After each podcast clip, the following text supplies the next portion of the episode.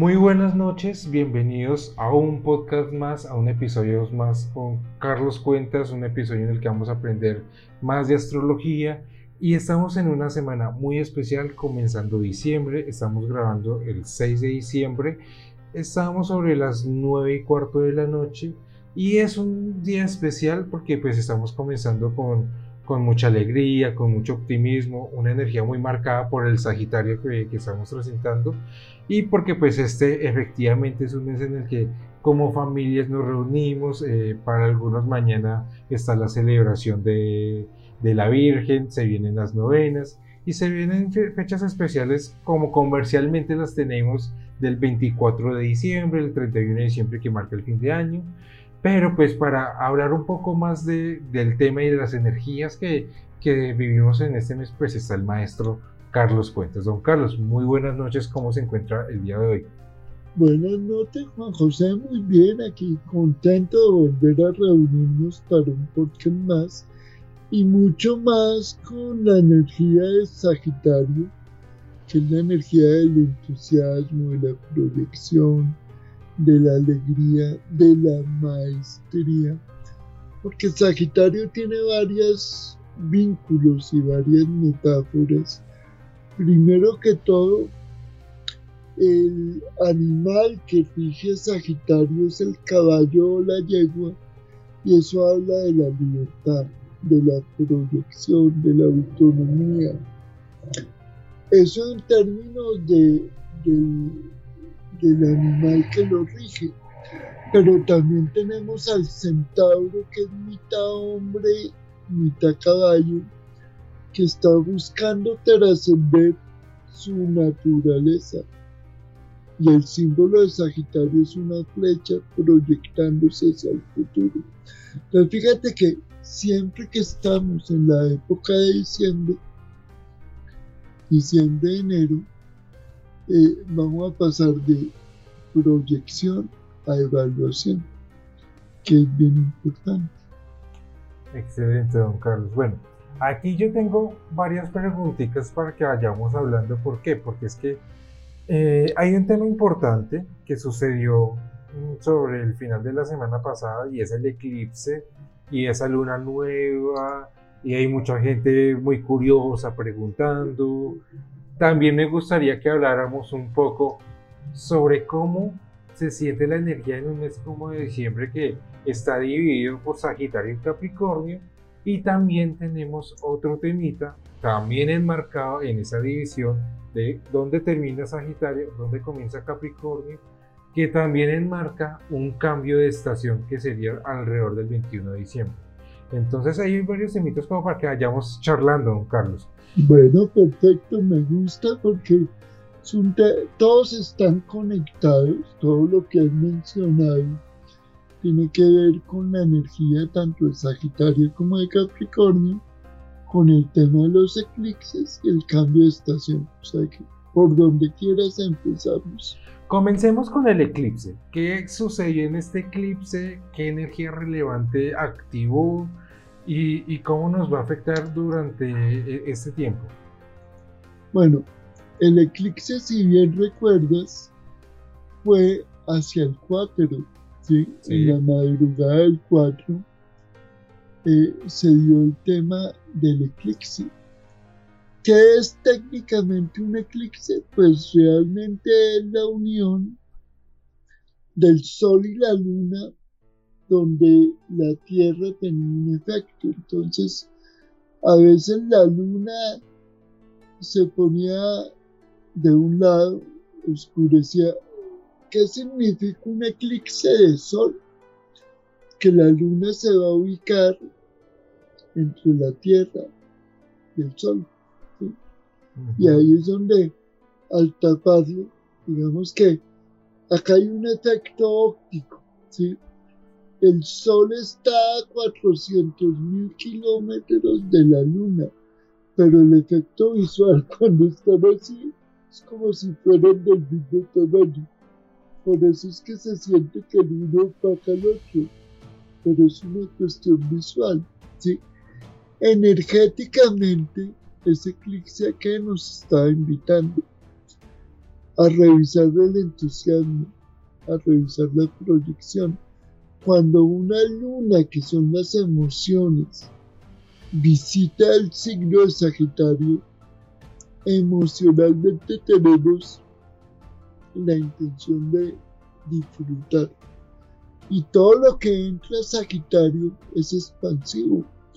Por eso es que, si tú te das cuenta, los planetas que están o visitan o las energías que están o visitan a Sagitario nos llenan de entusiasmo. Entonces, ese eclipse lo que hace es potencializar tanto el sol, que es la voluntad, como la sensibilidad. Otra cosa es que hay astrólogos que hablan de que una cosa se opaca con la otra. Yo lo veo más como una potencialización de esas dos energías. Sí, eso quería preguntarle precisamente porque pues de una manera mm, literal estaríamos hablando de que las emociones eh, eclipsan nuestra voluntad. ¿Sí? Mm, pero... Eso en términos astronómicos, la mayoría de los astrólogos te dan un poco esa definición. Pero eso es como el efecto de hermanitos siameses. Si tú tienes dos siameses eh, pegados, lo que hace el uno lo tiene que hacer el otro. Mm. Entonces, el efecto siames es que tanto el sol como la luna están en un signo que todo es entusiasmo, que todo es expansión. Y curiosamente ese día tenía muy cerquita a Mercurio, entonces no solo era la voluntad y la sensibilidad, sino era el razonamiento. Ese se caracterizó mucho por eso. Ok, precisamente por eso eh, es que podríamos ver que a raíz de, esa energía, muchas personas en este momento están con una energía de, de, mucha proyección, organizando y planificando cómo va a ser el próximo año. Exactamente, mira que antes de empezar esto conversábamos un poco de que esa necesidad de revisar y proyectar es un toque típico de Sagitario. Exactamente. Está, genial porque pues digamos que nos ayuda a comprender mucho eh, el cómo nos estamos sintiendo y sentimos eh, es una energía de mucha alegría eh, sí, y, de mucho optimismo, o sea, de ver esos planes con mucha alegría, de, ver esos planes también con mucha fe. Y, hablando de esta fe y de esta confianza, ¿algo tendrá ahí que influir el Neptuno de Pisces? Digamos que el Neptuno de Pisces, muy buena pregunta, que para el día del eclipse estaba generando una tensión tanto con el Sol como con Mercurio y con la Luna. ¿Qué quiere decir eso? Que a ese exceso de expansión y de seguridad tenía un polo a tierra que es Neptuno en Pisces, que es la necesidad de creer que eso es posible. Entonces es, no se desboque en el entusiasmo, sino construya la fe, Neptuno en la fe, en usted mismo y en creer que lo que está haciendo es lo que va a funcionar. Entonces, lo que técnicamente se llama una cuadratura puede ser un, freno de mano o un control que nos invita a no ser excesivos en, la capacidad expansiva, sino mantener un polo a tierra. Y como siempre, lo, Claro, y como siempre lo hemos comentado, la necesidad de que podamos conservar un equilibrio y de que todos los extremos pues no necesariamente son, son buenos. O sea, eh, la necesidad de que aprendamos con las demás energías a, a conservar un equilibrio en todo, ¿no? Exactamente, entonces el universo es perfecto porque nosotros como seres humanos nos polarizamos. Entonces, si estamos felices, pensamos que eso va a ser eterno. Si estamos tristes, pensamos que va a ser eterno. Entonces no tomamos mucha conciencia de la ciclicidad. Y ahí es donde está el problema. Mm, perfecto. Bueno, don Carlos, y hablando precisamente de esa ciclicidad, hay algo bien importante, porque es que si bien esta energía de tanto optimismo, de tanta alegría, pues tiene, tiene su, su fin, digamos, tiene, se cumple su ciclo alrededor del 21 de diciembre, que es cuando comenzaremos con Capricornio. ¿Qué implica este cambio? ¿Y, qué, y, realmente qué, nos enseña? ¿O, o, qué, cómo nos debemos preparar? Bueno, acá hay algo bien interesante. Digamos que eh, ubiquémoslo en hora Greenwich para saber cuándo es el momento exacto en que cambia el signo. El 21 está saliendo hasta ahora el sol de Sagitario y el día 22 ya enterado.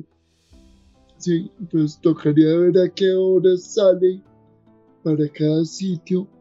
Pero digamos que a nivel genérico, el día 22 es cuando entra ya la energía de Sagitario. De Capricornio. Eh, de Capricornio, perdón. Que sale la de Sagitario, entra la de Capricornio coincide con el cambio de estación, coincide con un cambio energético que lo da eh, el invierno en Europa y el verano en el cono sur. ¿sí?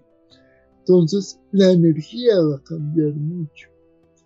Al entrar el sol a Capricornio, tendremos un reforzamiento del mismo Capricornio, porque a partir del 22 ya estará transitando Mercurio en Capricornio, Plutón en Capricornio, que ha estado ahí durante 21 años, y Venus en Capricornio, en conjunción partir con el Plutón.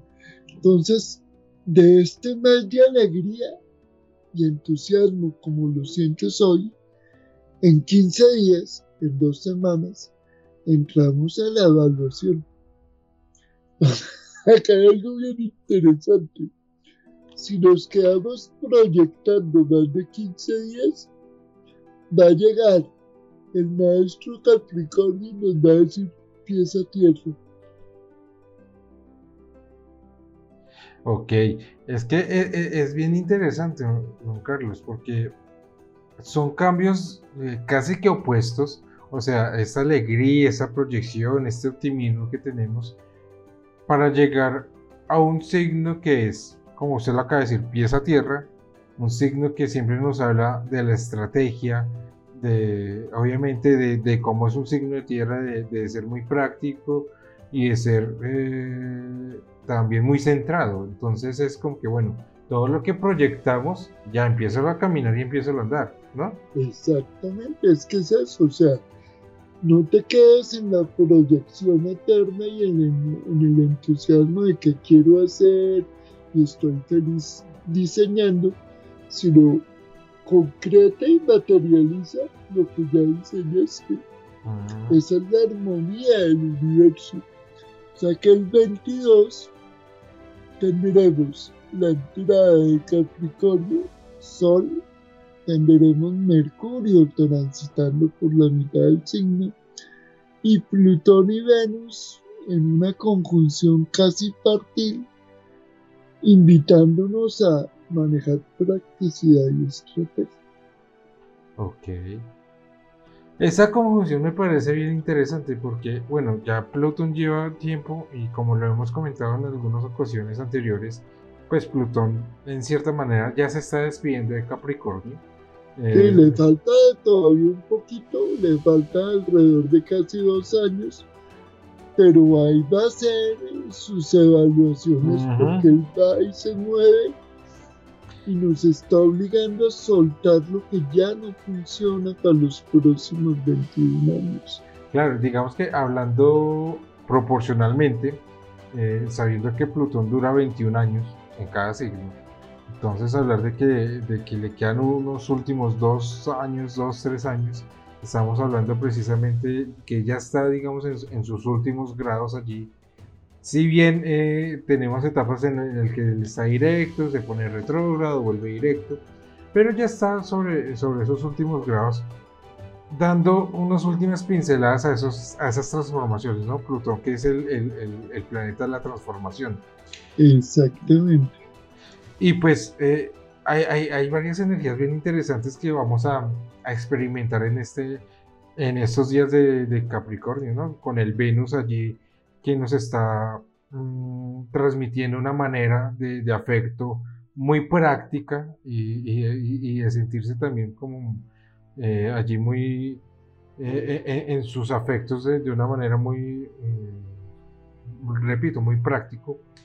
Pero también hay, hay temitas bien interesantes porque como el Sol acompañan de, de una forma muy cercana lo que es Mercurio y lo que es Marte, entonces van a entrar Marte allí a que esta estrategia y todo lo que habíamos planeado con, con Sagitario lo hagamos de una manera muy determinada también, ¿no? Muy, muy centrada y muy determinada.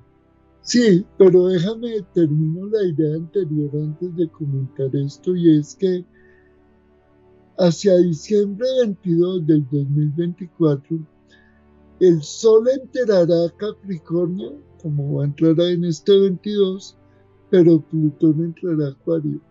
Entonces tenemos dos grandes extremos, la entrada de Sol a Capricornio en el 2024, pero la salida de Plutón de Capricornio y la entrada de Acuario. Y esa es la era donde todo va a cambiar en todos los sentidos, a nivel tecnológico inclusive. Entonces no hay que perder de vista eso que va a pasar en dos años, en tres años porque es en el 2024. ¿sí? Ahora sí retomemos lo que estás preguntando ahorita. Es que no quería dejar. No, no, no, Carlos, tranquilo. Sueltos, ¿sí? claro, claro. Pero fíjate que tú estás preguntando lo que está pasando con los planetas en Capricornio que tenemos hoy, la Luna, Venus y Plutón juntos. Volvemos al mismo ejemplo. La luna en Capricornio da frialdad, da estrategia, da cálculo emocional. Venus también da esa frialdad, porque Capricornio es como el papá regañón. Él dice a mí no me vengan con pendejadas. Lo que no sea práctico no me interesa. Ese es el punto. ¿sí? Entonces el día de hoy está Venus la Luna y Plutón en Capricornio. Dando cuestión de practicidad. Muy bien.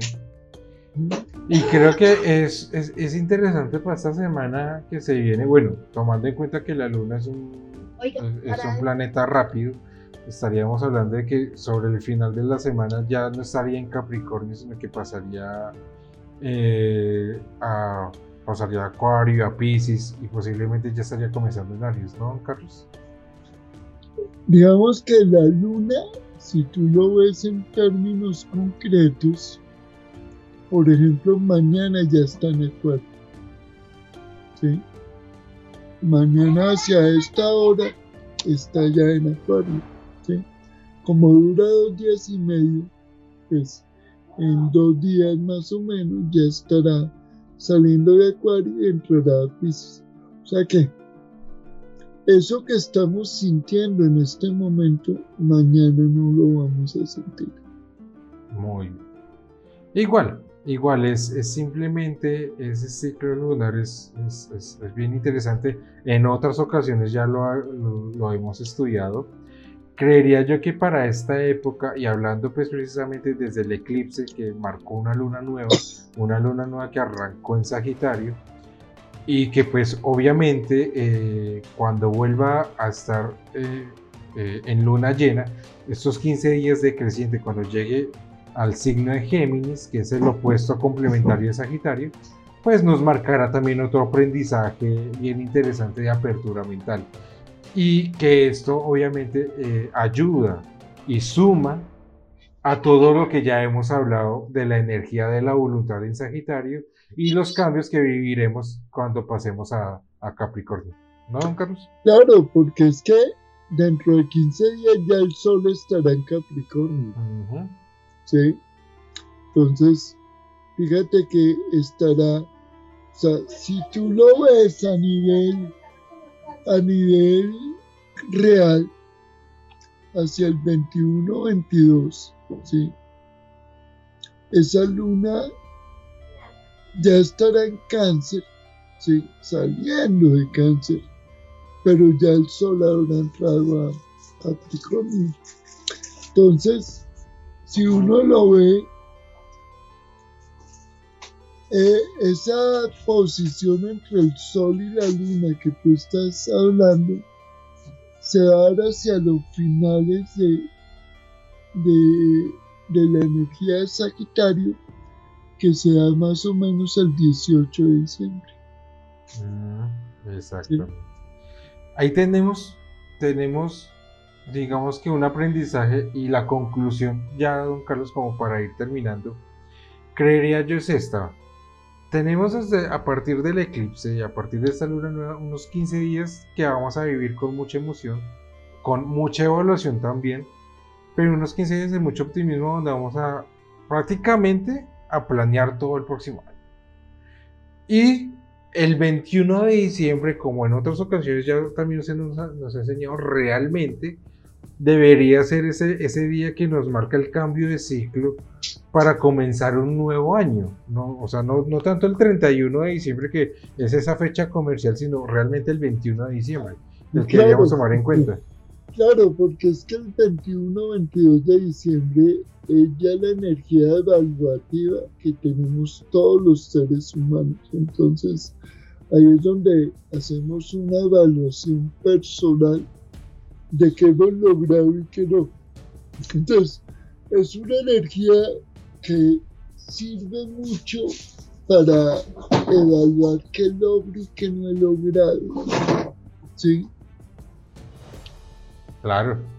Entonces, ahí está la información del podcast del día de hoy. Creo que ha sido bastante, bastante sustancioso.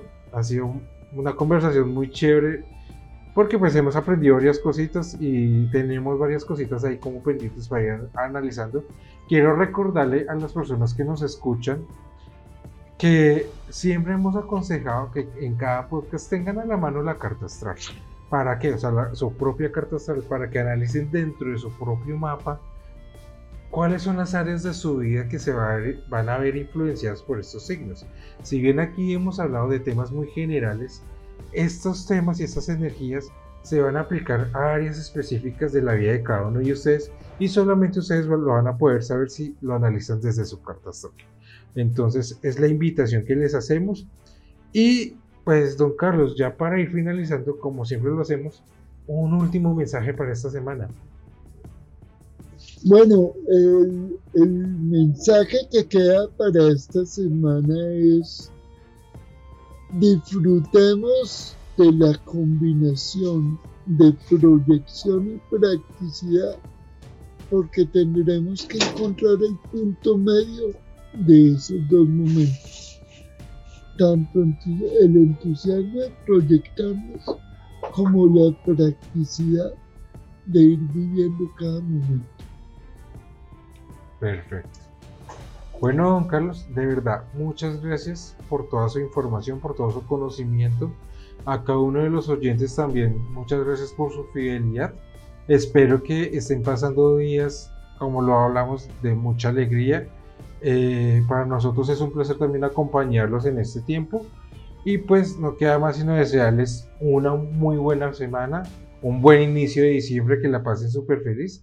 Y pues nada, don Carlos, muchas gracias de verdad. Bueno, también un abrazo para ti, para todos los que nos escuchan, para que disfruten y valoren lo que estamos viviendo. Hasta un próximo podcast. Muchas gracias, don Carlos. Hasta un próximo podcast. Hasta luego. Hasta luego.